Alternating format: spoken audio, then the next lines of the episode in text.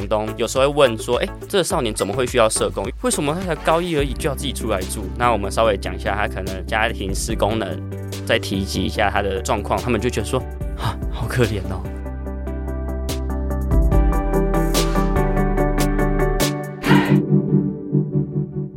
窝是什么东西？自立好窝，成就好我。我是善慈。窝是什么东西？由 CCSA 中华育幼机构儿童关怀协会企划录制。邀请你看见施加尔的成长路。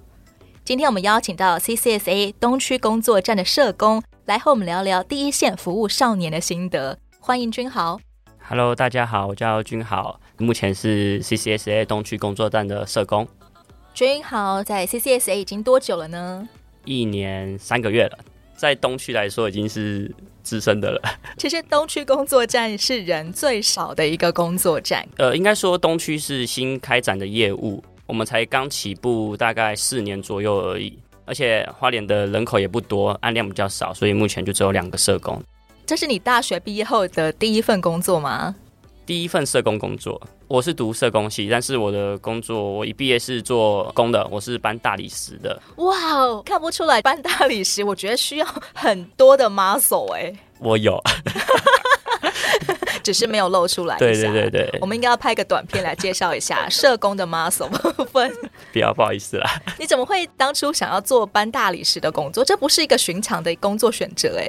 主要是因为我亲戚他们家是做大理石的，啊、然后因为大理石的工作出工。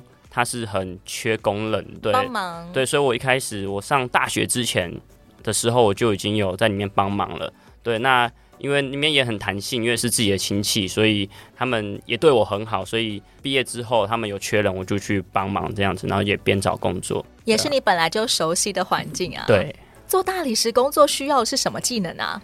力量，然后还有你要需要耐热。因为那个环境很热，它虽然跟外面的工地不一样，外面的工地可能在大太阳底下，但是我们的工作它是水磨，你要把那个大理石磨成我们要的形状，边边角角。天气很热，需要很耐热，因为它只会给你一支电风扇让你里面吹。重点是你要头脑要清晰，因为它不仅仅只是把它搬上去而已，你还要把它叠起来，因为它是一个传输链。而且如果裂掉的话，要赔很多钱。不用，如果是意外的话，不用赔钱。呃，老板会跟你说，如果它碎掉，你不要去管它，因为它掉下来砸伤脚，损失的会是老板，哦、你没办法工作。如果要去接的话，其实是接不住的，反而会砸伤自己。对，还有什么危险的地方啊？在这份工作里，像我之前在做的时候，我就曾经被压伤脚过，因为我们会放在一个铁架上面，然后我们会开堆高机，然后堆高机往前的话，你要慢慢开，要不然它会往前倒。然后我同事就是操作不慎，所以他就往前，然后我就想去接，我用脚伸过去。然后我的脚就被压在大理石底下。Oh my god！对，有碎掉吗？没有，因为刚好它底下有一个小空隙，我的脚着。对，它那个铁架底下有个小空隙，然后刚好是在石头中间这样子。然后、哦、真的是刚好哎，好惊险哦！如果它没有那个空隙，我大概现在就已经腿就已经不见了，对吧、啊？那时候只休息了一个礼拜吧，我又回去工作了。你自己有曾经犯过错吗？就像你说，你看到同事啊有一个失误，其实差点酿成你一条腿没了。哦这么严重的失误是没有啦，但是多多少少什么石头放错啊，或者是图看错啊，其实都还是会有的。嗯嗯嗯。后来你怎么样从这份工作变成了 CCSA 的社工？其实我一直都想要当社工，只是因为呃，我一开始的住所在台中，因为可能刚出社会吧，学历可能大学的时候成绩也不太好看。也面试蛮多家的，可是一直都没上。然后其实中间有几度有面试上的，但因为某些原因我就没有去。对，然后最后是花莲这边面试之后才踏入社工这块领域。应该要先来聊聊你高中的时候为什么会选择要读社工系呢？这是一种助人的专业耶。当时高中其实是没有想要读社工系的，因为当时是想要读心理系。其实我在高中的时候就参加蛮多营队。服务对象都是国小、国中生，然后寒暑假去带他们参加活动，对，所以我对于服务别人这一块算是得心应手吧，对啊，因为我服务真的蛮多年的，对。那在小孩子里面很吃得开的那一种大哥哥，呃、对，超级。哇，小孩子都会爬到你身上，然后身上挂很多只的那种，哎，对，常常是这样的，很有小孩缘哎，对啊，可能是我长得比较矮，然后跟他们比较亲近吧，对啊。你现在看起来还是有娃娃脸啦，是是这样，还是可以继续当那个幼幼台的哥哥，如果有机会的话。也可以啊，如果他们不嫌弃的话。其实，在社工的服务里面，零到一百岁都可以被纳入服务的行列里面。对，当你选择做一个社工的时候，你怎么样聚焦你想要服务的对象呢？高中的时候服务的就是小朋友，那一直以来都对这一块都是很有兴趣的。那上了大学之后，到社工系，其实还有很多门课，会有很多领域的，然后你就会去选那些领域去上看看。像我以前在大学的时候有上一个老人的，我们去服务老人，我发现我比较没办法接受跟老人相处，是少年老人不会爬到你身上，不会，不是，不是，是因为老人他们可能有些已经很老了，那我可能服务一年、两年、三年，他如果不小心过世了，或是年龄到了走了，那我觉得我的心情是没办法去接受这件事情的，对吧？像青少年的话，他们就可以。一直走着，就是关系可以继续经营下去。对对对，他们就不会突然过世，但也也有可能，对，发生意外的话也是有可能。但是这段关系是可以比较长久的，十几年、二十年都有可能的。青少年的服务会有别的风险，他可能会忽然间也消失在你的人生中，也会必须要面临关系忽然间终止啊。对，但是那只是关系终止，我比较在意的是生命不见这件事情，因为我知道他是真正的不见了，他这个人是完全从世界上消失了。对啊，如果要你归纳一些社工们共同都有的精神，你会说是什么？同理心吧，我觉得当一个社工一定要有同理心哦，对，要不然真的没办法服务下去。那遇到超没同理心的人，会让你很受不了吗？会。很想给他扒下去，所以超级强的，对吧？就很难同理他的没同理心了。我我一样可以同理他，对对，啊、真的有。你有曾经遇到过超难搞的人吗？我觉得社工要面对的人太多了，没办法沟通的人吧。就是你跟他有理有据的在聊这件事，但是他听不进去，甚至也不听你讲的话，就完全没办法沟通的人，是我没办法接受的。那你会有什么反应呢？我会结束这段谈话，因为没有意义啊，浪费时间。对、哦，反正他听不进去，那我也不用在这边花我的时间，花我的口水。没错。你在进到 CCSA 之前的时候，你本来就是锁定服务青少年的社服单位吗？对，年龄层都是青少年居多啊。我有投过妇女的，他们里面也有做青少年的服务，主要都是青少年，没有其他选择。其实青少年跟儿童是完全不同的族群。虽然年龄层没有差很多，你觉得最大的差别是什么？国高中阶段的青少年比较叛逆，他们会有很多自己的想法。那如果是儿童的话，他们会比较听老师的，跟他们讲什么，他们可能就会去做。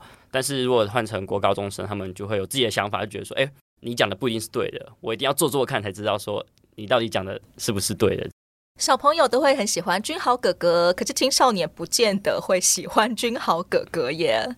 对，你要怎么？把钢筋呢？其实因为我本身就是一个蛮幼稚的人，所以说 在跟他们也是一枚青少年。对，我其实就算我可能到了三四十岁，我我的行为还会是这样，我的说话方式可能还会是一样。所以我觉得在青少年这一块，我算是不太担心的相处上，因为我就做我。并不影响你的助人专业，对，反而是有怎么样的加分呢？以一个青少年的心来服务真正的青少年哦，主要是能够同理他们的感受，因为其实我们自己也当过青少年，有些感受其实，在服务中你是能够感觉到说，哎，这个感觉好像跟我年轻的时候一模一样，就会换个角度讲说，哎，这样的方式，如果我以长辈的身份去跟他讲的话，他的反应就会跟我当年一模一样，那我就会思考说，哎，是不是换个方式来说会更好？你当年青少年时期是怎么过的啊？我其实以前蛮叛逆的，我从国小到高中的生活都是疯疯癫癫的。其实要说的话，就是小屁孩一个。国小的话，就常常去爬树，然后我就把树枝折断，然后就很开心，然后就被老师骂。国中的话，就是……但你蛮厉害的，你从来不会摔下来。对，我这算是我的敏捷度很高啦，可以爬来爬去，很有本钱可以皮。没错，都不会有人因此而处罚你吗？有啊，我从小被打到大。小时候很皮，就是没有零用钱，我就会去偷我爸妈的钱。被发现的时候，就是被吊起来打，是整个人就是你看蝙蝠吗？就是跟蝙蝠一样，然后绑住你的脚，头下脚上。对对对对对。就是被吊起来打，所以我小时候打很凶的那一种，超凶的。就是我曾经想要打一一三的那一种，就是电话已经拿起来了，到底要不要打？哎，后来说算了，就还是放回去。显然你应该是那种打不怕，你天生皮厚，所以其实你并没有真的觉得哦，我好委屈哦，我好受伤哦，我很愤怒。不会不会，就是以后长大之后还是继续的，还是嬉皮笑脸。对，被处罚完之后，沉寂个一两天，就是、啊、真的还是好痛，但是可能过一两个月之后，哎，又开始皮了。当你在服务青少年的时候，你会怎么样的想起自己的一些曾经啊？是因为你看到了一些跟你当初很类似的举动吗？谈话间，我对他说的话，我就会想起，哎，是不是以前我的爸妈或是长辈也跟我讲过一模一样的话，然后我回了怎么样的话回来？对，我就想到，哎，我以前也是这样，哎，那这样真的有用吗？对，嗯、我就这样去思考，然后你就慢慢去修改你跟青少年谈话的方式。对，然后整个思考逻辑都要换一种方法。你 try 过哪些跟青少年呃服务他们的时候的谈话方式是超失败的？超失败哦，根本没有用啊！就像我们跟他们说，哎，你不要去做这个，很危险。就是以自己的经验去跟他们讲的话。他们也不管，因为其实以前小时候或是青少年的时候，爸妈也都是我过来的人的经验跟你讲，但其实我们根本就不 care，因为我又没有做过，我怎么知道？以前讲话那个还是爸妈，现在这些青少年觉得你谁呀？我干嘛要听你的命令？对啊，你是你，我是我啊，你讲的又不一定是对的。青少年对军豪社工的叛逆法是怎么样的？其实我没有遇到过非常叛逆的个案呢，因为我都是用讨论的方式，我不会想要跟他们起冲突。可以示范一个对话吗？青少年会问你什么样的问题，然后你开始跟他讨论。比较常遇到是租屋问题，主要他们如果有求于我们的话，他们都会很自然而然的跟我们持续讨论下去。但是如果是我们看到他有问题去跟他讲的话，他们可能就是嗯嗯好，我知道了，就这样而已。他们不愿意继续谈下去。对啊。例如，君豪社工，我的房租最近手头有点紧，有点缴不出来了，怎么办？申请补助，因为我们协会有补助嘛，对啊，然后就根据他的收支状况，就会跟他说要怎么做，然后你才可以拿到多少补助。对，我会这样跟他讲。CCSA 我们提供的自立服务是否十五岁以上的失家儿？对，从十五岁起，其实他还未成年，要租房子啊，或者是要找工作，都会面临一些身份上面的被刁难。你这个未成年人。你租我的房子，我怎么知道你缴不缴得起房租呢？那我作为一个房东，我可能不愿意租给他。我作为一个老板，我可能不愿意让这样子的孩子来我的单位打工。这种时候，君好社工要怎么样去协助青少年呢？他们在租屋的时候，其实房东是可以要求他们监护人签名的。那这不是一定的，所以有些房东有时候会问说：“诶，这个少年怎么会需要社工？”因为大多数我们都会陪少年去看房。那如果少年真的喜欢的话，我们就会跟房东洽谈。那房东就问说：“诶，你是谁？”我说：“我是社工。”他们私底下可能就会私讯我们社工说：“诶，为什么？这是什么情况啊？对，为什么会需要社工？不是哥哥，是社工。”对，通常我们会征求少年的同意，说：“哎，我可以讲多少，让他知道你的状况。”他们如果没问题的话，我们就会跟。房东稍微说一下他的状况，那有些好的房东，他们就会很愿意帮助这些青少年，出善意。对，通常你提到哪些部分的时候，其实一般社会人士就能够呃理解，然后也尽力协助你们的需求。以十五岁来说，好，以十五岁来说，你要在外租屋，基本上就是一件很困难的事情。那一般人来说是匪夷所思的。对，他就说他们就想说，为什么他才高一而已就要自己出来住？那我们稍微讲一下，他可能家庭失功能。再提及一下他的状况，他们就觉得说啊，好可怜哦。其实这样的话是可以租给他们的。理解了这些孩子的处境之后，我看看我作为一个房东，我可以帮什么忙？对，在手续上面，在房租上面，面对雇主应该又是另外一种状况了吧？雇主通常会问什么？工作的话，我目前我的少年们都蛮厉害的，他们都不太需要我，他们能够自己去找工作。以东区来说，我的少年会比较年长一点，都成年的居多。那他们自己都有就业的能力，可以自己找工作，然后稳定就业。所以在找工作这件事上面，比较多的应该会是十五岁。像我另外一个同事，他们就遇过说，十五岁还未满十八岁需要监护人签名的那种状况。少年们可能就觉得说，为什么一定要这样子？他没办法等，然后后来这个工作就不了了之。店家有意要让他工作，可是少年就是觉得说：“诶，为什么他不想等？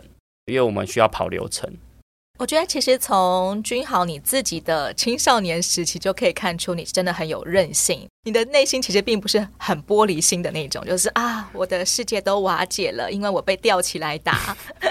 对啊。你在服务青少年的时候，你通常也会看见怎么样的韧性？你说青少年本身的韧性吗？他们常常会有一些问题，一时没办法解决。那我稍微跟他们讲了一下，给他们一个方向，他们就会自己去探索，不需要社工的帮忙就可以自己去完成它。我就想说，这个年纪的少年，如果是以当年的我的话，我可能做不到。换做在他们身上，他们可以独自完成，这是我在他们身上看到的韧性。CCSA 所服务的世家少年，基本上笼统的说，可以是妈宝的对立面。可以这么说，对，完全就是对立面的。没有办法有做妈宝的机会，反而就使得自己本身长出一种独立自主的韧性来。我很愿意去探索，我很愿意去尝试，我很愿意去学习。对，因为他们也是被生活所逼啊，对啊。他们如果想要真正好好的活下去，有更好的未来，他们确实是会一直逼迫自己去成长。什么样的事情才会是让十五岁以上的世家少年常常一直是又一直碰壁的？主要是工作，因为我们有是人际关系还是工作技能呢？人际关系，因为他们在工作上面可能会因为绑私底下的那种态度，就是很随性的工作态度，然后移到工作上面去，就会让人觉得，哎，好像很不礼貌。对他们讲话太直，让人家觉得你是小屁孩。对他们没有经过社会化，嗯，对，所以就是会常常得罪主管或是同事。为什么会在十五岁以上年纪反而没有一个社会化的历练呢？其实变成我们自立个案的时候，我们会教他们，但是因为有些个案他们会想要跟随自己的行为，就觉得说我这样又没有什么不好，这就是平常我就做我自己呀，对啊，对啊，那自豪的。对，但是我们像我们之前有个案，就是他们在应征工作的时候打电话给老板，那个态度超级无敌差的，就好像你在旁边听，我在旁边听，对，你下巴都要掉下来。我说你干嘛？老板没有欠你钱呢，你干嘛这样讲话？你可以模仿一下吗？到底是怎么样啊？他说：“喂，我要我要找工作，呃，几点？好啊。”老板讲完就是一些东西，就我们听到老板很客气，可是他的态度就是：“哦，好，还有吗？”就是这种这种态度。然后结束的时候，通常我们会说：“啊，谢谢老板之类。”完全没有，就说他就直接挂电话，电话说：“哦，好，知道，拜拜。”然后甚至是不会说拜拜，就直接挂人家电话，仿佛都可以想象得到老板心中的 OS：这是哪款小屁孩跑出来了？对，老板可能想说：“哎。”干嘛？这个人好像来闹的一样，白目的。嗯，那真的在工作上面，你说会碰壁的是什么呢？对，像我们比较多个案，因为态度，然后他们慢慢的被缩减他的时数，但是他自己不知道，他就觉得在餐饮业，他们常常会因为你的表现不好，或是怎么样，就是慢慢的把你缩减你的时数，让你觉得你的时数没办法过下去，可能慢慢逼迫你离职之类的。嗯嗯嗯度丢这个员工的时候，嗯、老是有人客诉，对，甚至是工作态度不佳，对啊，嗯，蛮常发生的。变相的在辞退一个态度不好的年轻员工，对，没错。明明年轻人应该是有很多的机会，有很多的潜能的，但却会因为他不知道礼貌，无形当中自己被剥夺了很多机会，自己反而不知道。对，那你要怎么去提醒他呢？我们会去询问说，哎、欸。你不觉得你这个班表很奇怪吗？然后他就会分享说他在工作怎么样。我就说那个态度当然不行啊。我们就是会请他示范一下他平常的讲话态度。我们说你怎么可以这样讲？现场演练一下，对他实际的学习。对，我们就告诉他说你不能这样讲，就会告诉他说话的艺术是怎么样，至少不要到完美。嗯可是你至少要能够让对方感觉到不要有恶意，因为他们的每一句话都会让你觉得说，哎，这个态度是想要来玩 gay 还是怎样怎样？对啊，他们其实真的并不是心怀恶意或者敌意的，嗯，但是为什么他们好像没有办法感觉到啊？没有办法看别人的脸色？对，他们可能就觉得这又没什么价值观的问题啊，他们就觉得这个没有什么，但是他们也会试着去改，可是。进步的幅度没那么大，需要更多的时间让他们去进行社会化这个环节。一般不太了解施加尔的社会大众，他可能看到一个孩子表现不好，可能先入为主的心里面就会蹦出他就是没爸妈教，其实反而会无形当中让他们更显得弱势。对，会有点标签化他们啊。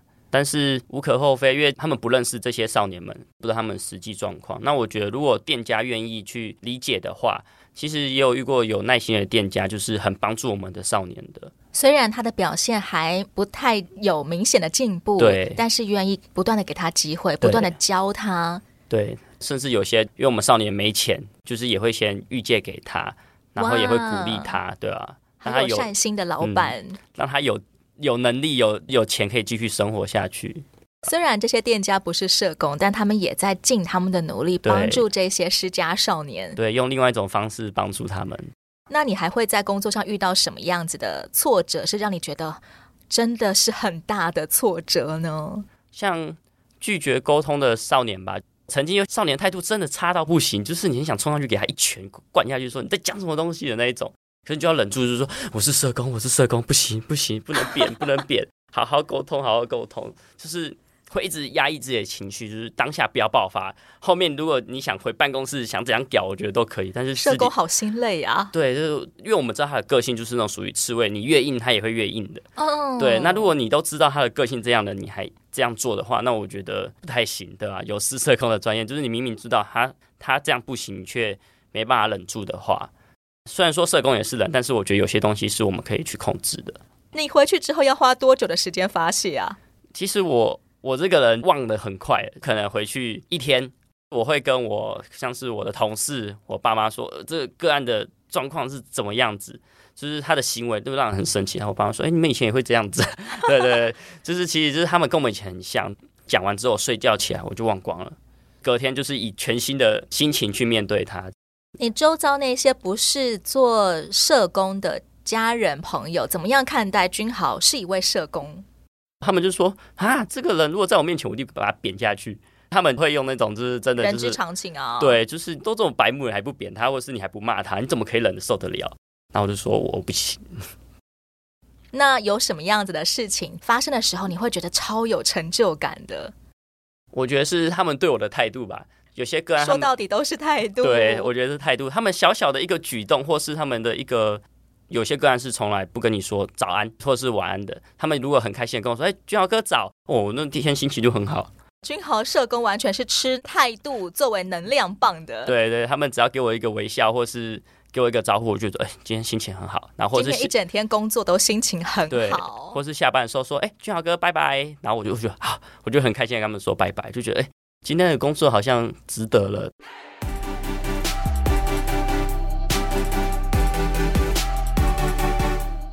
君豪社工的分享先告一个段落，下回我们继续听听作为一名自立社工的见闻和心得。欢迎你继续锁定窝是什么东西，也邀请你上到 CCSA 中华育幼机构儿童关怀协会的网站，以各种方式关注支持失家儿，有窝有梦疗伤，举起不一样的人生。我是善慈，自立好窝，成就好我。我们下回再见喽。